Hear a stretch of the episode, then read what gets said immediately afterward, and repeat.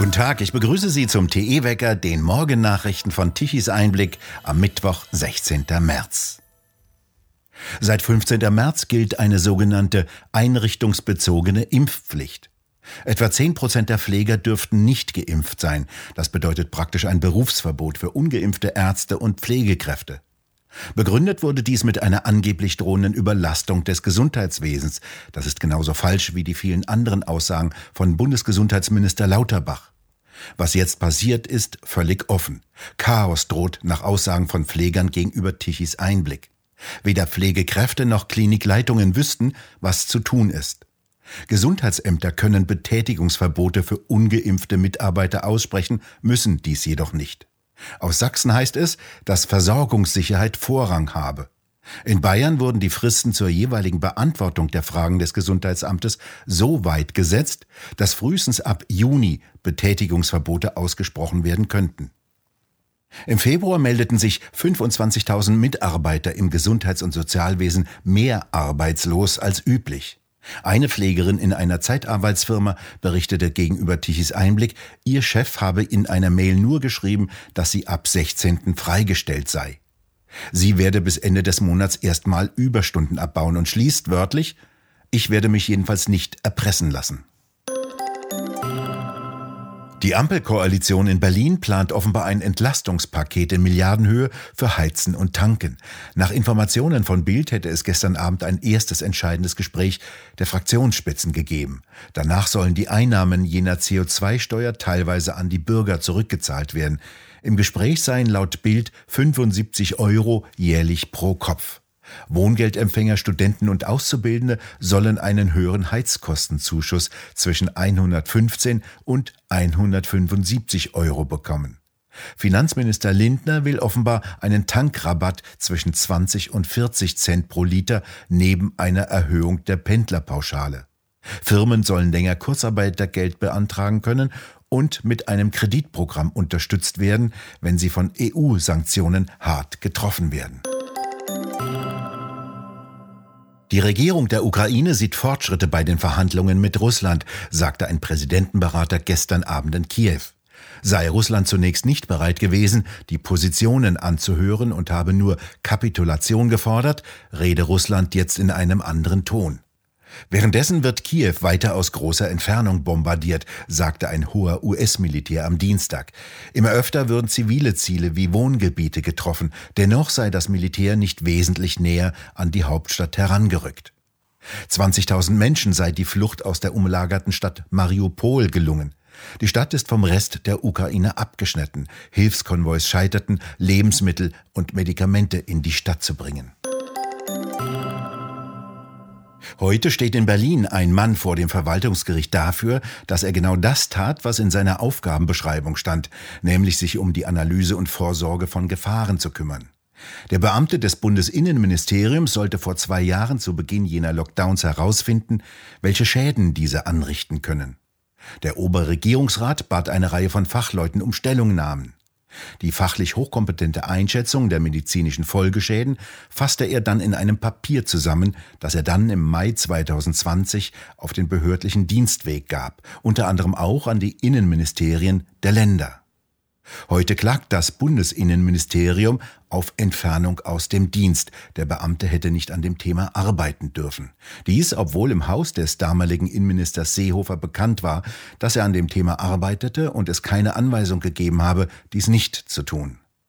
Mit zu dem Kreis der medizinischen Experten gehörte seinerzeit der Heidelberger Arzt Dr. Gunther Frank, der viel medizinisch Substanziiertes geschrieben hat. Dr. Frank, was stand denn in dem Corona-Papier von Oberregierungsrat Stefan Kohn? Was hat er vorausgesagt? Im Prinzip alles, was eingetreten ist. Ja, die ganzen Paletten von Nebenwirkungen der Maßnahmen, von verzögerten Krankenhausbehandlungen, äh, Zunahme der Suizide, Zunahme der äh, psychischen Belastungen, ähm, bis hin natürlich, was ja auch sein Spezialgebiet ist, Bedrohung der Infrastruktur durch eben äh, Belastung, ja, Stichwort Lieferketten. Also all das steht sehr ausführlich äh, in diesem Papier, was er dann ja dann auch in die Krisenstäbe ähm, jedes Bundeslandes dann eingespeist hat. Er hat also vor dem Bruch der Lieferketten gewarnt. Wir sehen jetzt die ersten Anfänge. Heute stellen wir fest, er hatte eigentlich recht, oder sehen Sie das anders? Also er hatte komplett recht. Er hat das Ganze auch zum Beispiel mit dem ähm, der Politik ja vorliegenden Pandemieplan von, ich glaube, 2012 dann auch verglichen, wo das ja alles auch drinsteht. Und äh, er hatte dann eben gesagt, dass die Corona-Maßnahmen ja genau auf dem Weg dorthin sind äh, zu den Gefahren, die in diesem Pandemieplan ja beschrieben werden. Und ja, also man kann nur sagen, die Politik rennt äh, auf der einen Seite blind, weil sie äh, sich nicht wirklich äh, durch die Arbeit von Herrn Kohn beeindrucken ließ, auf der anderen Seite aber auch sehend, weil sie war 2012 definitiv vorgewarnt in eine Situation, die natürlich den Schaden der, der Corona-Epidemie diametral übersteigt. Jetzt flüchtet die Politik in die Argumentation, der Ukraine-Krieg habe die Verwerfungen verursacht. Also im Grunde genommen ähm, reden wir über eine Verwerfung, die ja schon 40 Jahre alt ist. Also das ist schon sehr auch mit der Grünen Partei verbunden, die ja eigentlich einer, einer Naturideologie folgt. ich, drücke, ich drücke mich jetzt so ein bisschen vor noch tiefergehenden Analysen. Also man muss einfach mal gucken, äh, wer die echte Ökobewegung äh, Ende der 70er Jahre übernommen hat, sagen wir es mal so. Das waren ja keine Naturschützer gewesen. Jedenfalls ähm, hat die Grüne Partei dann nach ihrer Gründung ja ganz schnell die echten Naturschützer auch rausgeschmissen und hat sich dann konsequent der modernen Industrieproduktion quasi äh, konsequent versucht, da wo es geht, Sand ins Getriebe zu streuen, indem man einfach das die Natur überhöht hat und quasi nur der Ideologie gefrönt hat. Und so haben wir schon von vornherein geschwächte Strukturen, was einfach jetzt die Sicherung der Versorgung gewährleisten. Und jetzt kommt die Corona-Geschichte obendrauf, wo dann eh schon Betriebe, die diese ganze, ja, dieses ganze, ganze Räderwerk am Laufen halten, in die Enge getrieben wurden. Also vorher schon durch die entsprechenden äh, Energiepreise, jetzt die Corona-Geschichte. Und jetzt kommt natürlich als äh, Tropfen obendrauf äh, der äh, Ukraine-Krieg, wo man jetzt also, nachdem man die Ukraine äh, in den Westen quasi gelockt hat, was will ich sagen, gleichzeitig aber nicht dafür gesorgt hat, dass sie dann eben auch einer Aggression standhalten kann und man dann plötzlich feststellt, hoppla, äh, da werden ja die landwirtschaftlichen Güter zum großen Teil für die EU auch produziert, die ausfallen. Ja, wie kann man das nennen? Äh, staatliche Inkompetenz von A bis O. Wohin führt das denn, wenn der Staat seine Beamten verfolgt, die, wie Stefan Kohn, ihre Aufgaben erledigen wollen? Es heißt ja so schön, äh, bestrafe einen, erziehe hundert. Also der Staat wird quasi, ähm, er verliert seine Widerstandskraft. Und ähm, ähm, jetzt komme ich wieder zu meinem Lieblingserklärungsversuch ähm, der Situation, ähm, nämlich die Übernahme von Moralisten ähm, quasi und, und unseres Staatswesens. Und wenn also Leute äh, merken, sie können ohne Sachwissen, ohne Können Karriere machen, aber dafür umso lauter äh, quasi das Wort führen im Sinne des, des Besseren und des Guten, ähm, dann passiert Folgendes. Äh, sie breiten sich aus und sie müssen eins bekämpfen, was sie entlarven könnte, nämlich Kompetenz. Und das geht jetzt schon so seit 30, 40 Jahren so. Und so haben wir quasi eine, eine kompetenzentkernte äh, Staatsstruktur. Das geht in die Institution rein bis hin auf kommunaler Ebene, dass äh, die Mitarbeiter gelernt haben, äh, bloß nicht die schöne heile Welt der Vorgesetzten zu stören durch vielleicht mal ein kritisches Wort oder eine Warnung. Ähm, und halten ihre Klappe oder kündigen oder gehen die innere Immigration oder äh, ja, Frühpensionierung. Ich habe viele solche Fälle gesehen. Ähm, das heißt, es gibt überhaupt keine institutionelle Widerstandskraft mehr. Und äh, insofern äh, ähm, war es eigentlich folgerichtig, dass man äh, Stefan Kohn als Gefahr sehen musste. Also ein Beamter, der seine Pflicht tut, ist heute eine Gefahr für die für die herrschende Politik und äh, das Desaster wird kommen.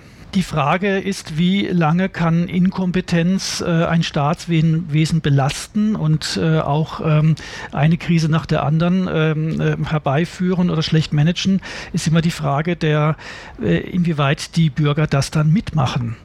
Und äh, wenn jetzt gerade versucht wird, den Bürgern zu verkaufen, dass Frieren und Hungern ein Beitrag für den Frieden in der Ukraine ist, dann stellt sich für mich jetzt die ganz grundsätzliche Frage, äh, wenn das wirklich gelingt, äh, dann sehe ich wirklich auch schwarz. Aber ehrlich gesagt, äh, ich kann es mir nicht vorstellen. Gut, wir könnten uns vieles nicht vorstellen, aber äh, ich denke, wenn es den Leuten an den Geldbeutel geht, äh, wenn sie merken, dass ihre Lebensqualität massiv nach unten geht, äh, dann werden sie hoffentlich anfangen, endlich nach den tatsächlichen Verursachern zu fragen.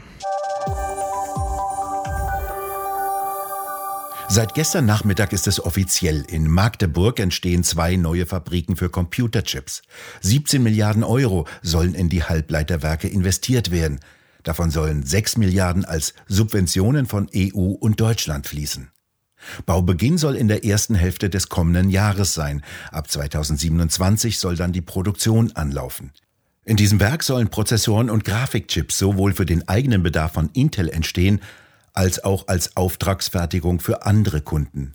Insgesamt plant Intel in den kommenden Jahren 80 Milliarden in weitere Fabriken in Europa zu investieren.